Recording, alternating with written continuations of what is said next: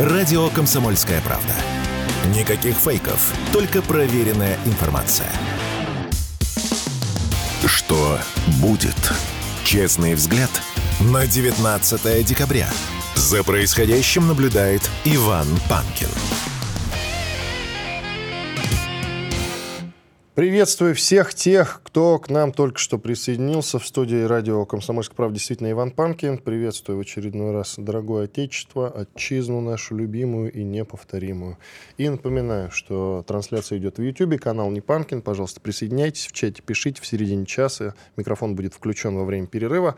Я с удовольствием с вами еще пообщаюсь. Рутюб и ВКонтакте канала группа.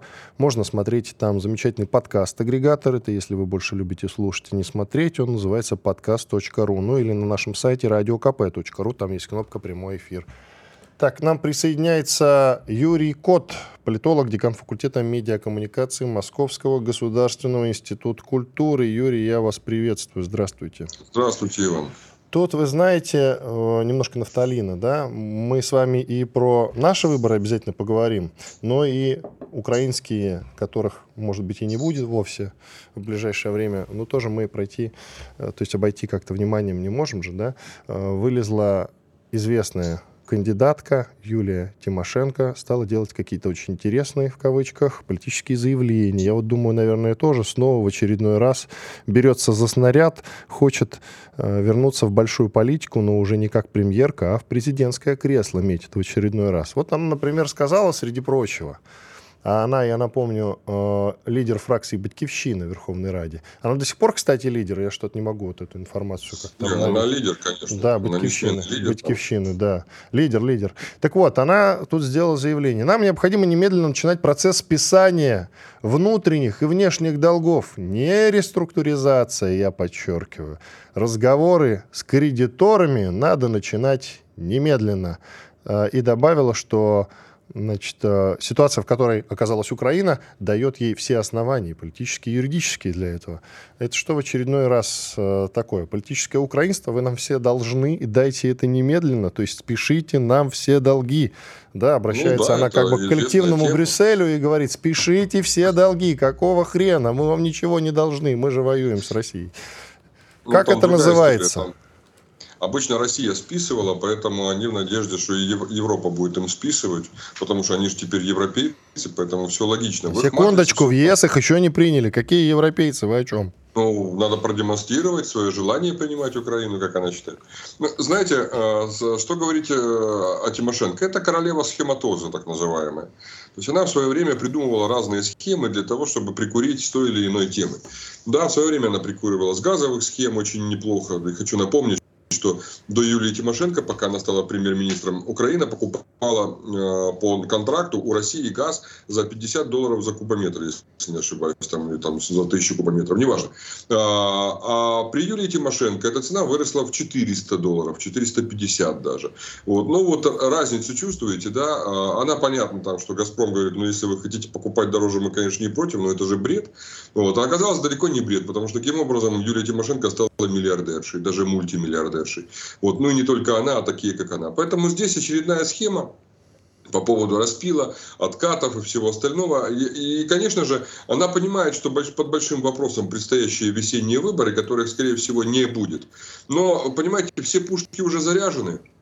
И надо хотя бы в холостую, но стрельнуть. Ну вот она стрельнула, она заявила вот такую тему, которая украинцам, любителям халявы, очень сильно нравится. Вот прям нравится, нравится. Что они настолько привыкли, что можно вот э, беспардонно брать чужое и потом за это не отвечать, что сейчас наверняка на ее, на ее это заявление очень многие отреагируют крайне положительно. И Юлечке поставят очередной плюсик, забыв о том, сколько раз она грабила этих несчастных, э, полуобманутых, малодумающих, малограмотных ребят. Ну, то есть ее действительно можно обвинить в том, что она грабила свой собственный народ, да? В тюрьме Конечно. она отсидела не зря, я правильно понимаю? Конечно, конечно, да. Ну, ее тогда Янукович, как бы, поскольку тоже, он человек тоже там не семи пядей во лбу, обвинение, конечно, для нее было состряпано смехотворное, а вот э, за то, что она грабила народ по-настоящему на той же газовой схеме, ее надо было бы усадить надолго и всерьез. Но видите, там же свои договорники. Вообще украинский политикум, украинская власть, как отдельной Украины, понимаете, вот когда это часть э, русского проекта, тогда украинцы добиваются замечательных высот, показывают свою верность нашему общерусскому пространству, общерусской идеи. В истории таких примеров масса, там, от Голобородька там, и так далее, Брежнев тот же и так далее. А, а здесь мы видим с вами, что как только они остаются один на один с властью, моментально у них крыша течет от безнаказанности и вседозволенности. И поэтому они начинают моментально, они понимают, что они временщики, они понимают, что они приходят сюда а, для того, чтобы здесь косить капусту на этих лохах, а потом себе спокойно жировать, отдыхать где-нибудь на покрываю, но их же покрывает в этом смысле Запад. Вот на том же Западе отдыхать, не знаю, на Мальдивах, там еще где-нибудь, Майами, кстати, куда Зеленский собирается, говорят, по слухам. В общем, много вариантов у них есть для того, чтобы огнать, как у Остапа Бендера. Он знал тысячи и один способ, как ограбить людей. Вот эти ребята, вот это чистое поколение Остапов Бендеров. Что касается, что касается и наших выборов, немножко от, э, ответвленная тема по этой, но тем не менее. А, правда ли, что Путин из российских президентов, я тут недавно давеча наткнулся на такую вот дискуссию в одном из форумов, и очень удивился. Путин один из лучших президентов для Украины как раз. не Ельцин, не Дмитрий Анатольевич Медведев. Хотя, кстати, та самая газовая сделка, кажется, вот, в которой Тимошенко была э, замечена и за которую она была посажена, была заключена, по-моему, при Дмитрии Анатольевиче как раз. Да? Выгодная для нас, но невыгодная для них. Хотя я, собственно, не помню там подробностей, но тем не менее. Э, и вот Путин-то как раз э, это большое счастье для Украины. Ну, Иван, вы знаете, если, конечно же, смотреть на какие-то э, рэперные точки, так называемые, косвенные признаки, ну, смотрите, 75% украинцев, имеющих у себя интернет, смотрели прямую линию Путина общения с народом. 7... И слово вы пацана, думаете, и слово пацана онлайн, параллельно. Да, слово пацана, это самый популярный сериал, самый популярный запрос в украинском э, сегменте интернета. А То дело в том, что пресс-конференция Путина это как бы продолжение такое, ну или да. спин наоборот, я уж не знаю, ну, слово Нет, согласен, продолжение. Так это только 75% онлайн смотрело, а сколько смотрело еще потом после, понимаете, вырезанное и все остальное. Поэтому, конечно же, они э, сейчас ловят каждое слово. Почему? Потому что они прекрасно понимают и видят, хотя и прикидываются иногда дурачками, но далеко не дураки, что Запад их использовал и кинул. Уже кинул. И причем это просто обставляет этот кидок какими-то там, как, как это принято на Западе, гумани, гуманистическими идеями, чего-то еще, но их кинули. Они там никому не нужны. То, о чем они мечтали, начиная от кружевных трусиков, заканчивая там пенсиями по 2-3 тысячи евро, они не получили и не получат. Вот, потому что это все была морковка, как говорится, для дурака. Поэтому они прекрасно понимают, что неизбежность впереди, все равно возвращение к своим заводским настройкам. А в этих заводских настройках мы один народ и одно государство с одним президентом, лидером. И лучше пускай это будет Путин, понимаете, для них, потому что человек великодушный и добрый. Да, чем, например, если бы был бы жив, например, тот же Жириновский. Мы помним, как он радикально высказывался в свое время, ну или такой, как Жириновский, да, как он радикально высказывался по поводу украинства и что необходимо с ним делать. Поэтому, конечно же, они э, уже при присматриваются. Они еще не готовы принять эту мысль, не готовы принять эту действительность, но они ее уже обсуждают, они с ней, к ней уже начинают привыкать.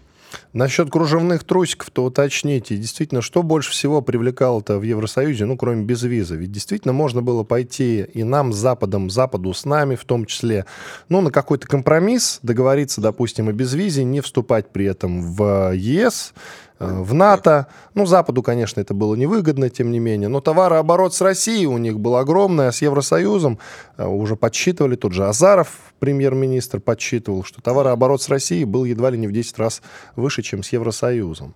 Тем не менее, что же привлекло украинцев э, в Европе? Так вот, если объективно. Ну, я э, еще дополню слова Азарова. Он говорил тогда, что в случае, если Украина уходит в Европу с торговыми отношениями, то необходимо компенсировать, Евросоюз должен Украине компенсировать около 180 миллиардов для того, чтобы э, без потерь, учитывая темпы развития украинской экономики, этот процесс произошел. Ну, не так сталося, как гадалось, есть такое, знаете, выражение. А что же их привлекало в Европе? Ну, витрина, вот эта самая витрина так называемой мнимой свободы, хотя на Украине столько свободы было, что любая Европа позавидует. Их привлекали, безусловно, дармовые деньги, как им казалось. То есть, что можно поехать в Европу и там зарабатывать, косить капусту. Очень многие же на Украине зарабичане, которые постоянно в Европу ездили то унитазы мыть, то клубнику собирать. Сейчас даже, кстати, и на и, Кстати, никто им не мешал, и в Россию ездили, даже побольше тут зарабатывали да. при этом. Да, согласен. Ну, понимаете, они же решили, ну как решили, их поставили перед выбором, а они с удовольствием стали в эту позицию или-или. Раньше, когда, знаете, есть такая присказка э, среди малоросов, спокойный телятка двух мамок все. То есть спокойный теленок у двух мамок может там пососать молока, да? Вот Украина до э, событий на Майдане это было тем самым теленком, который умудрялся и там прикурить, и там прикурить. Но во время Майдана поставили э, вопрос, э, как говорится, э, руба, есть такое тоже слово, то есть ребром. Или, или вы с Европой, или с Россией. Россия, кстати, если помните, в то время говорила, ребят, да успокойтесь, зачем делать или-или. Давайте просто разберемся, сядем, трехсторонний договор заключим, так, чтобы было выгодно всем, а не только Европе и Украине, но и Россия, чтобы от этого не пострадала. Мы же помним, что товарооборот, это же не просто товарооборот между Россией и Украиной, это же открытые границы были, безналоговое поступление товаров, там бестаможенные и так далее. Это же все было. И просто именно, чтобы избежать засилия дешевых, качественных европейских товаров, которые могли убить нашу промышленность, мы тогда сказали, нет, ребят, если вы так себя ведете, мы не будем на этих условиях с вами сотрудничать. А так-то, если бы сели, поговорили, все было бы неплохо. Но мы, опять же, вот тут европейцы сыграли. Надо понимать, что сам Майдан и госпереворот, он же не был спонтанным и неожиданным. Он модерировался из, из Запада. И не, многие, кстати, говорили, что был спонтанным все-таки. Но это обсудим уже после перерыва. Юрий Кот, политолог, декан факультета медиакоммуникации Московского государственного института культуры. Я Иван Панкин. Через две минуты после полезной рекламы и хороших новостей вернемся и продолжим. Радио «Комсомольская правда». Срочно о важном. Что будет? Честный взгляд на 19 декабря. За происходящим наблюдает Иван Панкин. Продолжаем эфир. Я общаюсь с Юрием Котом, политологом, деканом факультета медиакоммуникации Московского государственного института культуры. Юрий, давай, давайте продолжим. Пару дней назад вы сказали, что в ходе СВО Россия обязательно доведет начатое до самого конца. Ни о каком перемирии с Киевом речи быть не может, а может быть только полная и безоговорочная капитуляция Украины самый простой и правильный вариант, если бы киевский режим был ориентирован на сохранение своего потенциала. А откуда такая уверенность? Скажите, пожалуйста. Ну, дело в том, что э, я все-таки немножко еще... Мы любим с вами о философии поговорить. Но сильно зрения... философствовать сегодня не будем, давайте. Не будем. Сегодня углубляться в эти вещи не будем. Но на самом деле так оно и есть. С точки зрения каких-то историосовских э, позиций, э, мы, мы должны понимать, что э, безопасность нашего государства это залог безопасности лежит в освобождении всей исторической русской земли, которая сегодня называется Украина, вплоть причем до западных границ, например, с Польшей. Почему? Например, России действительно, учитывая конфигурацию политическую, которая сейчас складывается, нужна общая граница с Венгрией. Ну, чтобы не было никакой прокладки, которая мешает нам взаимодействию. А там же и Словакия рядом, мы понимаем, там же и Сербия, в которой сегодня происходит неприятное событие. Будем надеяться, что все-таки не доведут они, как говорится, до греха в этой ситуации. Вот. Да, там тоже а, пытаются либералы организовать некий Майдан, не, не согласные с парламентскими выборами партия, которая э, пытается организовать вот этот вот условный сербский Мордан, Мордан, Майдан, называется «Сербия против насилия» или как-то так. Да. Э, шансов это, у нее уже, уже с названием немного. Как бы. Да, традиционно уже для западных спецслужб миротворец, миротворцем называют э, ресурс, который убивает людей, призывает убивать, а Сербия против насилия как раз является тем самым источником насилия. Ну, людей пытаются обмануть. Понятно, что это чисто политтехнологический проект, все это видят, все это понимают, понимают. Но, к сожалению, все равно наверняка есть люди, которые э, безумцы, да, которые все еще там с розовыми очками бегают по Сербии, им кажется, что так должно быть, что это народное волеизъявление. Ладно, отложим в сторону. В общем, смысл в том, что для нас действительно в будущей конфигурации мироустройства, где в многополярном мире, нужен, нужна общая граница с Венгрией, нам надо, а, чтобы... Просто, понимаете, Западная Украина... Я раньше просто говорил о, о Досбруча доходить. Но дело в том... Ну, почему? Потому что там как минимум атомные электростанции, Ровенская, Хмельницкая. Ну, нельзя их отдавать этим обезьянам с гранатой. Что-то будет всегда угроза, что они их подорвут. Да, а даже в ущерб себе могут это сделать. А, а вот дело в том, что э, э, Львовщина, Тернопольщина и Ивано-Франковск это очень серьезная узловая такая э, вещь, где проходит много магистральных трубопроводов, по которым идет в Европу Европу наш газ, наша нефть. Но если мы оставим э, эту землю не подконтрольной нам, то вы понимаете, какие проблемы это будет создавать. Это придется опять вкладывать какие-то сумасшедшие деньги, э, или же постоянно учитывать фактор вот этого вот оставшейся БУ Украины, э, которая будет создавать вопросы. Еще, ну, это, это я чисто вот э, беру там экономически, да. По безопасности, я думаю, все понятно. Даже оставленный один квадратный сантиметр Украины э, сохраняет потенциал будущей гражданской войны, потому что через него будет распространяться разного рода идеологическая зараза, как они это делали, кстати, изначально, можем вспомнить с вами там 18-19 век, когда появились Эмский, Валуевский указ, которые, собственно говоря, и боролись с этим э, рожденными польскими и австрийскими мерзавцами, украинством, где Гоголя переписывали, да, и в текстах писали про, не про русских казаков, а про украинских и так далее, про землю украинскую, которая не существовала на тот момент, это была чистая воды фикция и обман. Вот, поэтому мы понимаем с вами, что оставлять э, в, в смысловом поле Украину тоже нельзя, потому что тогда э, наши с вами, ну, если даже мы победим, допустим, да, там э, капитуляция, ну, остается хотя бы квадратный сантиметр, остается потенциал, что наши внуки или там дети, может, даже будут опять проливать кровь в бойне со, со своими братьями, которые вот обезумели, да, и начали опять себя называть нерусскими. Вот, а, ну, а вообще в метафизическом плане, конечно, слушайте, ну, это земли русские, народ мы один, но чем мы должны жить в разных государствах э, и постоянно вот это между собой скубаться? Тем Насчет более, русских земель земель, извините, пожалуйста. Давайте, вот вы сказали абсолютно. про русские земли, мне сразу, знаете, а так полегчало. Нет, нет, я не про это даже. Вы сказали, что нужно возвращать исторические земли, вы с этого как-то начали. Конечно. Да. Конечно. Так, на Финляндию тоже и на Прибалтику тоже. А, что ну, касается Молдовы, она там поблизости как раз уже совсем скоро в зоне специальной военной операции окажется. Да, ну слушайте, ну вы правы абсолютно. Смотрите, а, Молдавия же сама в свое время пришла в Российскую империю в начале 19 века, если помним, да, вместе с Грузией фактически, там у них разница несколько лет, да, с просьбой спасти от уничтожения от турок. И русский царь принял их подданство. Их никто не заставлял, они сами просили. Вот. А вышли они из состава а, Российской империи не потому, что сами хотели, а потому что так сложились исторические события. Это уже отдельная история. С Финляндией фактически то же самое произошло. Я про Польшу не буду говорить, потому что Польша при всем как бы том, что мы братья-славяне, безусловно, несет в своем потенциале очень серьезно, наверное, на генетическом уровне русофобию. То есть, вернее, тоже, знаете, вот это интересное слово русофобия. Вчера вы слышали, А прибалты да, не несут никакой русофобии, да, вы считаете?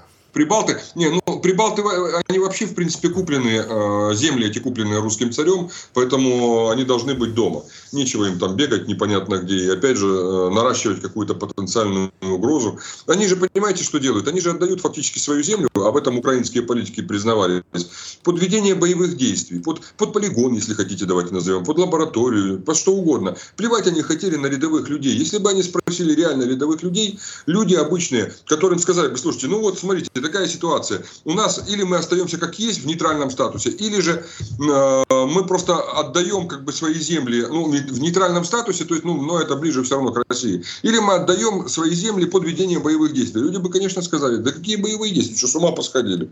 Не надо нам никакой войны, давайте будем жить со всеми в мире. Скажет нормальный, здравомыслящий человек. И это абсолютно нет же. Власть делает по-другому. Власть имущие, как бы в Прибалтике той же, да, будучи людьми насаженными на эти э, должности, возможности со стороны Запада, качают лодку, качают ситуацию, качают э, войну для того, чтобы в результате пролилась кровь не только местного населения, но самое главное, чтобы лилась русская кровь. Они же именно этого добиваются. Поэтому и, и страны Прибалтики, Курляндия, Исляндия историческая, и Финляндия, которая сегодня говорит, я думаю, что многие люди, когда получат возможность нормальной альтернативы, а не той, которую им сегодня рассказывают по телевизору, они очень серьезно задумаются о том, а не восстановить ли нам былое величие Великой империи. А вы же наверняка догадываетесь, думали, я уверен, над этим, что вот, допустим, завтра капитуляция украинская, мы ее принимаем в Киеве с парадом, потом мы в Львов заходим, и вот это вот все. Красиво. Украина, грубо говоря, наша. Я уж не знаю, под каким названием, там как украинская губерния mm-hmm. или как государство Украины. Но ну, часть, округ. часть, ну, округ, да, прекрасно а, мы э, с Украиной-то справимся, скажите, пожалуйста, огромная страна. Нам, по сути, содержать дополнительно 40 миллионов человек, Ой, ну, отстраивать ее, а вы уже на Прибалтику замахнулись. Прекрасно. Я все время об этом думаю. Нам бы э, понимаю, э, города в центре России некоторые, вы знаете, восстановить. Знаю. Хотя войны там ну, не было. У нас же, у нас, как, как обычно в истории русского государства, никто не спрашивает, готовы ли мы. У нас опять очередной выбор между быть или не быть, да, экзистенциальный выбор. Э, и поэтому здесь вопрос взятия Украины под контроль – это не вопрос хотелок, а это вынужденный вопрос. Вот, вот Господь нас подталкивает, очевидно, к этому, в том числе руками мерзавцев. Но он часто действует э, не так, как нам хотелось бы.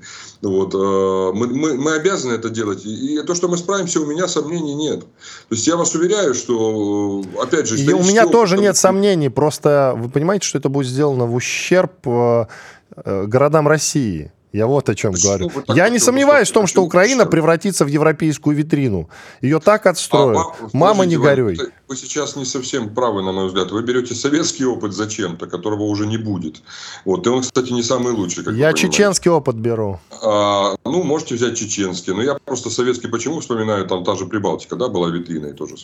А, дело в том, что, э, на мой взгляд, против, э, ну, скажем так, противопоставлять э, мирное время с военным не стоит стоит. То есть мы сейчас должны с вами э, понимать, или будет продолжаться кровопролитие, или из бюджета будут постоянно выливаться многие-многие сотни, тысячи, там, не знаю, миллионы, миллиарды денег – на ведение войны будут гибнуть лучшие наши сыны. Или мы будем обустраивать эту историческую землю, настроив которую на нормальный мирный лад, уверяю вас, э, она нормально себя будет чувствовать и, нас, и в бюджет будет нормальное отчисление давать. Да, не сразу, постепенно, но если с умом, с головой подойти, то э, будет она содержать и себя, и другим помогать. В этом у меня лично сомнений нет, потому что так всегда было. Да? Она не просто так ее называли там житницей, да? там есть и земли богатые, и ресурсов много, да и люди работящие их просто надо в чувство привести, как бы, чтобы помочь им вспомнить, кто они есть на самом деле. А чего они на площадь-то не выйдут, а? Тут как раз 10 лет Майдана, самое Панечка, время. ну не могут они выйти. Ну, Я понимаю, не могут? что очень Про... хочется, 10 лет назад смогли, 20 а лет, назад смогли. А, а сейчас не могут. А потому что эта технология выхода на площади запатентована не Россией. Эта технология запатентована США. Поэтому ну как можно выйти под чужой технологией? Не получится. Как бы не хотели, не получится. Люди находятся в заложниках. Очень многие люди действительно ждут. Есть и люди, которые побывали уже, э, как говорится, на той стороне, уже послужили той власти, поняли, с каким ужасом они столкнулись, с какой мерзостью. И теперь, разочаровавшись, пытаются как могут работать там или ждать, как угодно назовите, да, на освобождение. То есть здесь, здесь надо э, достаточно цинично, конечно, подходить подходить к этой ситуации не на уровне «Ой, дорогие наши, какие вы все несчастные, давайте мы вас обогреем». Нет. Если это все, мы решаем собственные задачи безопасности. Да, но после этих решений задач безопасности нужно идти с какой-то идеологией. И, на мой взгляд, единственная идеология, возможная на этой территории, мы один народ, русский, у нас одна вера основная, ну, государственная там православная, да, и у нас одно будущее с единым правителем. Никаких других вариантов там быть не может. Все понятно. Спасибо большое. Юрий Кот, политолог, декан факультета медиа коммуникации Московского государственного института культуры, был с нами на связи. Сейчас нас ждет большой перерыв. Радио «Комсомольская правда». Никаких фейков, только проверенная информация. Что будет? Честный взгляд на 19 декабря. За происходящим наблюдает Иван Панкин. Продолжаем эфир. Действительно, Иван Панкин в студии радио «Комсомольская правда». К нам присоединяется Георгий Федоров, главный редактор информационного агентства «Аврора», телеграм-канал «Федоров. Здорового человека». Георгий, здравствуйте. Здравствуйте, товарищи, Это... доброе утро всем. Хорошо, что вы, в отличие от меня, здоровый. И плюс я вас как скептика и позвал. Вы же это вкладывали, да, в название своего телеграм-канала? Что такое? Здоровый скептик. И тут поднакопилась инициатив как раз разных вот депутатов, и не только, которые я хотел бы вас с вами обсудить. Вот, например, давайте возьмем сенатора Андрея Клишеса, который говорил, что мы должны отвечать зеркально на запрет Евросоюзом ездить на наших автомобилях с нашими номерами по территории этого самого ЕС. Он говорил, что нужно отвечать вот четко и конкретно зеркально. Я спрашивал, а вот взять какую-нибудь Венгрию, которая себя, в общем, относительно прилично говорит. Нифига, они Евросоюз, они тоже там голосовали нехорошо против нас. Соответственно, всех под одну гребенку. И не волнует. Вот вы как на это смотрите? Тут э, действительно всех нужно под одну гребенку? Или с кем-то идти на компромисс? Мне кажется, здесь надо гибко и гибридно подходить к вопросу потому что э, люди, которые сюда приезжают на автомобилях, наверное, их не такое большое количество, но тем не менее э, любое влияние на этих людей внутри Евросоюза – это продвижение наших интересов. То есть, соответственно, понятно, что есть какие-то, возможно, коммерческие компании, которые здесь ведут какие-то свои бизнесы или, так скажем, крупные сделки. Вот с ними можно разговаривать с точки зрения именно зеркальных, зеркальных санкций или ответов, потому что это все-таки бизнес. А простой гражданин должен все-таки э, как бы... Меня слышно, видно? Да, да, слышно, все прекрасно. Слышно. Да, да. Любой гражданин должен понимать, что он не, так скажем, подсуден по решениям Евросоюза. То же самое мы же хотим, чтобы наши граждане тоже воспринимали им таким образом. Поэтому я думаю, что здесь нужно гибко подходить к конкретным случаям. Но они же совсем не гибкие. Вот их не волнует даже, как э, данный гражданин относится там, к Владимиру Путину, грубо говоря, к специальной военной операции. Русский, а значит все. Ну, слушайте, в нашей жизни, вернее, в истории такое уже было неоднократно, и мы как раз побеждали за счет того, что мы подходили к вопросу гибче, умнее, хитрее. Ну, например, можно было вспомнить, например, Великую Отечественную войну, когда фактически мы могли вести себя зеркально по отношению к населению внутри Европы, Германии и других стран, которые против нас воевали, но тем не менее было принято именно такое правильное, с моей точки зрения, политическое решение военным руководством СССР вести себя по-человечески. И благодаря этому во многом, кстати, влияние Советского Союза после военной Европе просто распространилось э, моментально.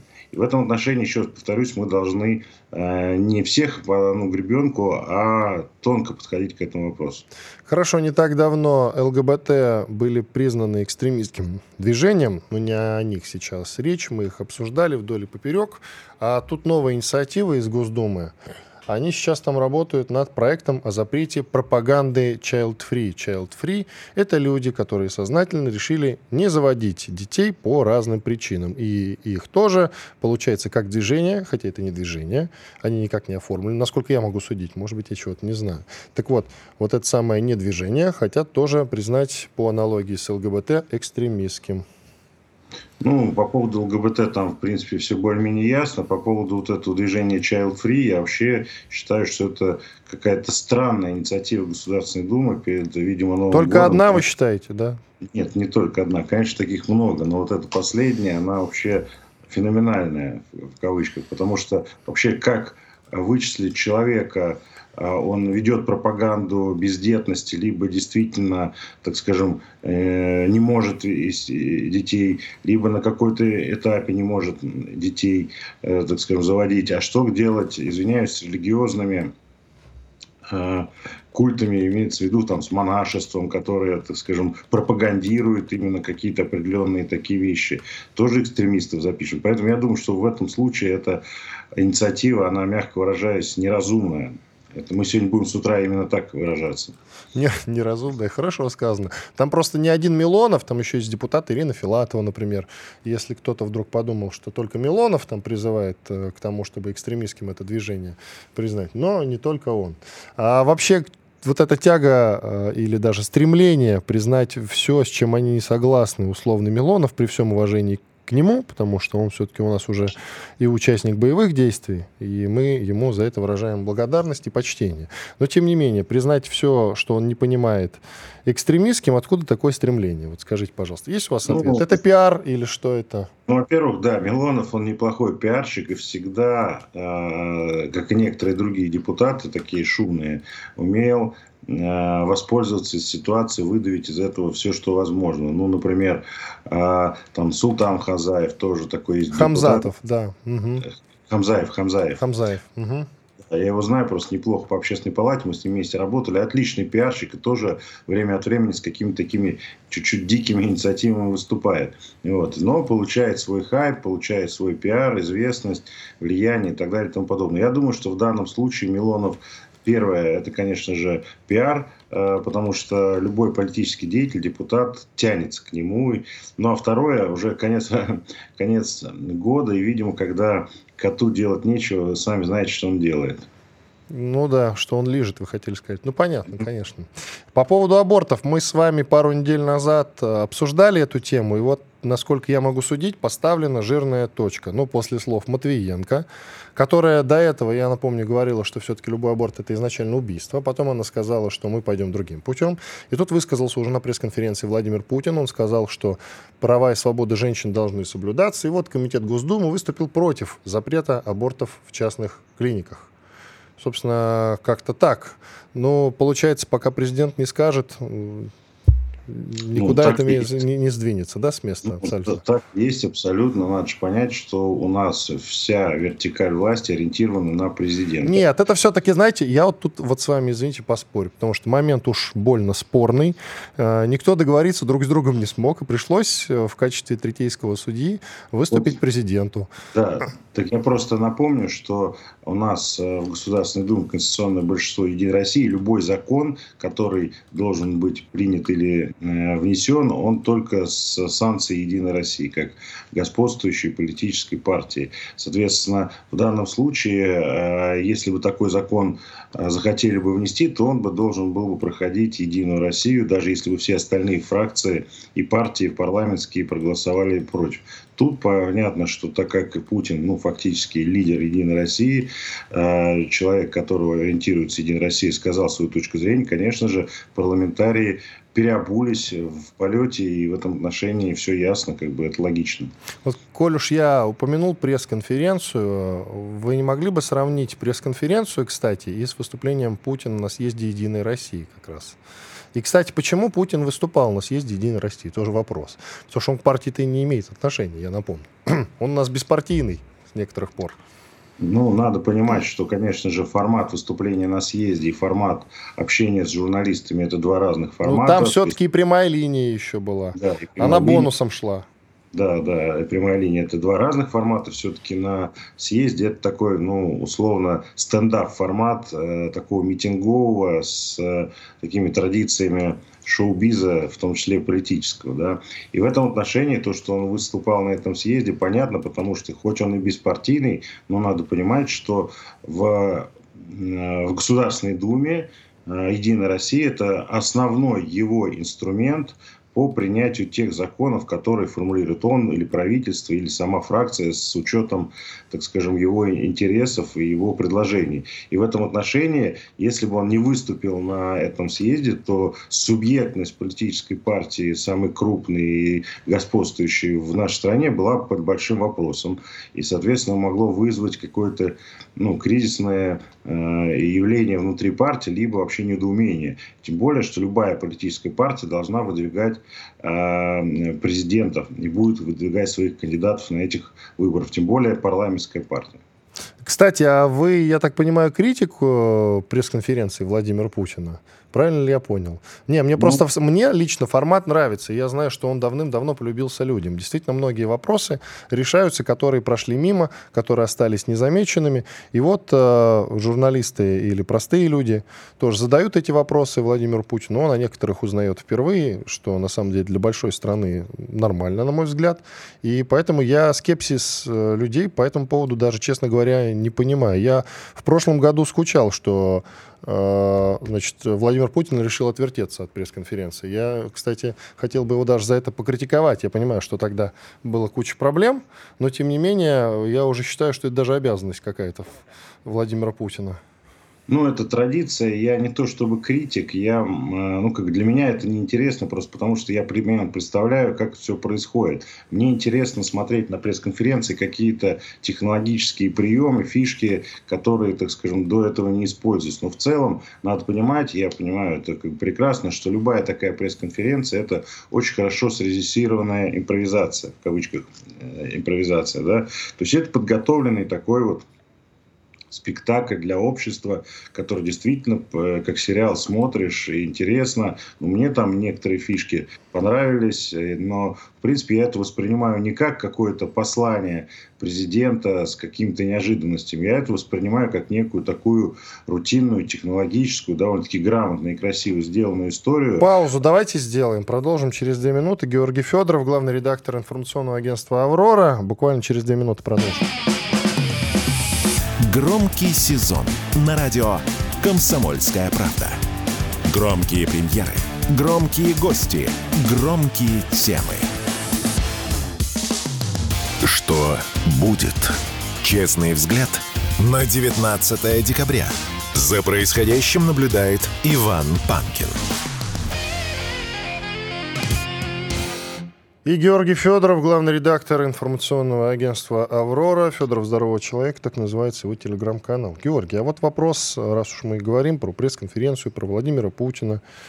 Скажите, пожалуйста, как вам кандидаты, скажем так, э, на выборы президента в 2024 году? Там, среди прочего, вот есть Стрелков, например, есть некая Дунцова, мать троих детей из российской глубинки, которая играет в строгую оппозиционерку.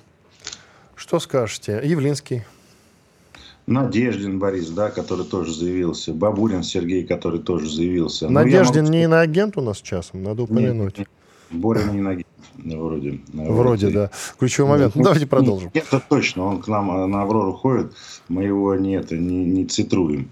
Инагент, вот э, точно не инагент. Так вот, я могу сказать так, что кандидаты, которые заявились, это не факт. Э, скорее всего, это не те кандидаты, которые, за которых мы будем голосовать. Э, э, Стрелков, который сейчас находится в СИЗО, он пока не лишен в правах, и он имеет право, так скажем, выдвигаться, собирать подписи и так далее и тому подобное, пока он как бы не признан уголовным преступником по той или иной статье. Соответственно, вот это вот э, Дунцовое для меня это такое неизвестное существо, в хорошем смысле слова, никого не хочу оскорбить. Да, вот мать троих детей-то оскорблять да. нехорошо, да. Нет, нет, ну, существо в плане политическое новое существо, которое для меня непонятно, кто за ним стоит, потому что уж больно грамотно, так скажем, а, технологически раскручивается она сейчас. Вы ее сайт читали грамотную? Вот ну, почитайте, сайт, кстати, откройте ее сайт и почитайте ее программу. Сайт, сайт читал, программу читал, но с точки зрения определенных внешних а, визуальных и технологических находок это, ну, как бы довольно-таки на высоком уровне. Ну да, вот. про нее, в общем-то, я с вами немножко соглашусь. Американская пресса уже писала, что это отличный кандидат, женщина, мать троих детей из российской да, глубинки, да, да. была каким-то там мундепом, ну и так далее. Да, да, да. То есть она в этом отношении, как некий персонаж политический, подобран очень очень интересно. Вопрос, как она будет использовать эту избирательную кампанию, и, судя по всему, она ее будет использовать для дальнейшей своей политической карьеры, и кто за ним стоит, за ней стоит, потому что любые такие собрания, технологические вещи, они стоят денег, ну и мы видим, пиар-сопровождение есть. Ну а я думаю, что у нас э, бюллетень будет довольно-таки небольшой, будет Путин, обязательно, естественно. Будет да, Путин, то, то это точно, стопроцентная информация. Да, я думаю, что все-таки его зарегистрируют Центральный избирательный Вы знаете, мне кажется, Путину не просто можно не участвовать на самом деле, пусть они соревнуются между собой за второе место сразу. Вот. Дальше, да, будет кандидат от Компартии Российской Федерации. Я считаю, что это будет основной кандидат, оппонент Путина. Но не Зюганов.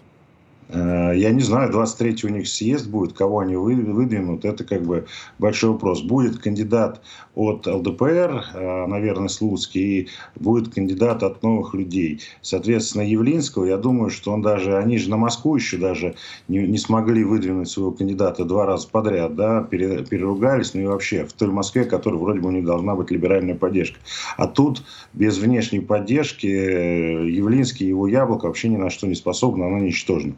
И в этом отношении я думаю, что все вот эти вот спарринг-партнеры, спойлеры, они сейчас потусуются. Соответственно, вла власть э, потом проверит, если кто-то соберет подписи с таким, с пристрастием, и мы будем выбирать между кандидатами от парламентской партии, ну а «Справедливая Россия» не выдвинет никого. Ну что Поддержку. ж, ладно. А, давайте уже книги начнем сжигать. Писатель Борис Акунин внесен Росфинмониторингом в перечень террористов и экстремистов. Я не то чтобы против. После того, что он наговорил нашим пранкерам и спонсирование ВСУ, я как бы про другое. У нас уже с полок исчезли все его книги. И вот у меня вопрос, а ну и Дмитрия Быкова заодно. И тот, и тот э, заочно являются иноагентами. Ну, теперь еще Акунин, вот и террорист-экстремист в придачу. Э, стоит ли убирать с полок книги? Почему, как вы считаете, нельзя ну, вот эти деньги отправлять, допустим, не как гонорар автору, а, грубо говоря, на СВО или, может быть, на благотворительность? Обрубить гонорары просто. Зачем ну, именно а, книги убирать с полок? Ну, во-первых, я могу сказать так, что э, решать, убирать книги с полок, не, не убирать, это должны коммерческие структуры, которые владеют этими магазинами, либо, так скажем, э, там, маркетплейсами, на которых они будут продаваться. Но вы же понимаете, что это по указивке все делается, правда ведь? Не факт. Почему? Очень О. часто происходит саморегуляция. А, это еще хуже. Как бы что ни вышло. Да, да, да, именно так. Ну, я, например, разделяю творчество и, так скажем, политическую деятельность. Мне может быть творчество какого-то человека симпатично, а его политическая деятельность отвратительна. Ну, например, там и Хиджакова. Мне ее политическая позиция отвратительна. По-моему, она не иностранный агент еще, да. А вот э, ее творчество мне симпатично. И таких вопросов много. Я в Акунине э, читал много его книг. Я, ну, откровенно сказать, там никакой дичи или там русофобии не видел. Но то, что... Ну, кроме того, что вся история, если брать его исторические труды, там переврана, а так все нормально, ну, да. Это, Но серия я... про Фандорина, я согласен, она, в общем, великолепна. Это, это надо воспринимать просто как художественное произведение. Мы художественный фильм смотрим, там много чего пере, пере, переврано, а как мы все-таки смотрим с удовольствием. Так вот, я думаю, что тут, естественно, государство, там, как это было раньше, Акунин поддерживал очень много так сказать, власть придержащих раскручивали его. Помню, как и государственные э, СМИ, фонды всякие, кино снимали на его книги деньги, э, на его э, книги, фильмы и так далее. В данном случае государство поддерживать таких людей теперь не должно. Но э, оказывать, так скажем, на его творчество давление в плане, так скажем, книг, запрещать, это, во-первых, подстегнет интерес, ну, а во-вторых, я еще раз говорю, у нас есть много всяких интересных писателей, интересных публицистов или там э, музыкантов, творчество которых довольно-таки приличное, а позиция у них неприличная. А вот если, например, Акунин с отчислений начнет туда что-то перечислять, это уже другой вопрос. Это уже вопрос к нашим уголовным так скажем, э, ну, к правоохранительной системе. Я напомню, кстати, что до сих пор у нас же признана э, Инстаграм как э, экстремистская организация, но тем не менее много людей там сидит, и Фейсбук принято, при, признана как экстремистская организация. Мета, Многие да, мета, угу, да, да признана экстремистской. Ходят, пользуются, и, и вопросов нет. Тут не надо быть лицемером, тут нужно просто разделять, еще раз говорю, творчество и политику. Но видите ли, какой острый и даже тонкий момент в каком-то смысле. Э, с одной стороны, закон же должен работать, да, если какие-то вот э, регулировки идут, то нужно как бы соблюдать закон. Как его соблюдать? Вот вопрос, который на самом деле остается открытым. Если Акунин признан террористом и экстремистом, получается, на полке лежит книга экстремиста и террориста. То же самое, допустим, вот э, помните, как-то Песков сказал, что он пользуется VPN, потому что VPN не запрещены. А тут вот в марте, кажется, собираются все новые VPN запретить абсолютно. То есть их нельзя будет купить уже. Э, но многие, в силу того, что пользоваться, именно пользоваться VPN не запрещено, многие будут каким-то образом это обходить. Вот тут куча с этими законами каких-то тонкостей, и в них не разберешься. Так э, что делать с тем, что Акунин террорист? Вот. Ну, Это то же самое, что книгу Навального на полку положить, допустим. Он тоже экстремист и террорист. Ну, слушайте, но если бы там Навальный, ну, я не вижу у Навального какого-то большого художественного произведения. Нет, ну, он сейчас напишет какую-нибудь да. в тюрьме Майнкамф, и, пожалуйста, вам. Ну, слушайте. Которая ну, тоже запрещена. Если Майнкамф, да, запрещенная книга, э, будет, э, так скажем, признана э, книга, произведение искусства или, как бы сказать, какое-то произведение э, экстремистское, террористическое, это одно. Но надо понимать, еще раз говорю, э, человек, который, ну, например, Савенков, который был довольно-таки неплохим писателем, его читают, но тем не менее он же террористом был и так далее. Я еще раз говорю, к этому не надо, не надо нам впадать в какую-то крайность в плане, так скажем, охоты на ведьм, а то очень быстро эта охота перерастет, что мы будем сами себя охотиться и за любую книгу, там можно и религиозные сразу же книги тоже в экстремизме э, э, обвинить. Ну, почитайте, например, какие-нибудь религиозные тексты той или иной религии. Ну, там тоже, мне кажется, можно притянуть к экстремизму, к э, терроризму и так далее. То есть нужно вот опять-таки, видите, вы все усложняете извините. То есть надо каждую книгу Акунина теперь признать там какой-нибудь запрещенной, чтобы она не появилась если, на Если есть, ну, например, у нас же принято про ЛГБТ, у нас теперь э, любое произведение искусства, фильма, кино, полностью не запрещают. Есть там сцена какая-то. Я же просто знаю, видел несколько таких фильмов, которые раньше я смотрел без цензуры, а сейчас я вижу, что определенные сцены вырезают. Если то или иное произведение, оно так скажем, признано э, экстремистским само произведение, то надо его запрещать. Если оно не признано экстремистским, почему его запрещать? Мне, например, больше э, волнует, почему, например, фильм Рэмбо, там, какой там, кровь, не помню, там, про Первая. Первая кровь. Вторая кровь, по-моему. Даже уже, где подождите, я запутался. Где там Афганистан, где там он мочит американцев друг друга, это мне немало волнует. А меня очень обижает вот показ по нашим каналам вот этого, ну, как бы, похабного фильма э, времен Холодной войны про Рэмбо, где там он убивает... Э, а, с, русских мочит, где он, да, активно? Советских, советских войн. Почему вот это мы не, не замечаем, а какой-то там книги какого-то престарелого, так сказать... Ну, то есть, подождите, и Рэмбо, получается, тоже не показывают по телевизору? Ну, потому что это параша, это не фильм, блин. Можно, Рэмбо первый, да, возможно, можно посмотреть просто с точки зрения, как бы, культурных интересов в плане того, что у нас было. Но всякое говно, извиняюсь за выражение, показывать, которое э, показывает нас, пропагандистское говно, извиняюсь за выражение, американское, которое даже не скрывал сам Сталлоне, что это была пропаганда в тот период времени. 20 секунд, коротко то это безумие. Вот это надо запрещать. А пускай произведения литературные останутся на полках, и сам человек будет выбирать, покупать. Вы знаете, с один из Джеймсов Бондов с Пирсом Броснаном, кажется, где он ездит по Питеру на танках разваливать, тоже надо запретить. Я серьезно говорю. Радио «Комсомольская правда». Мы быстрее телеграм-каналов.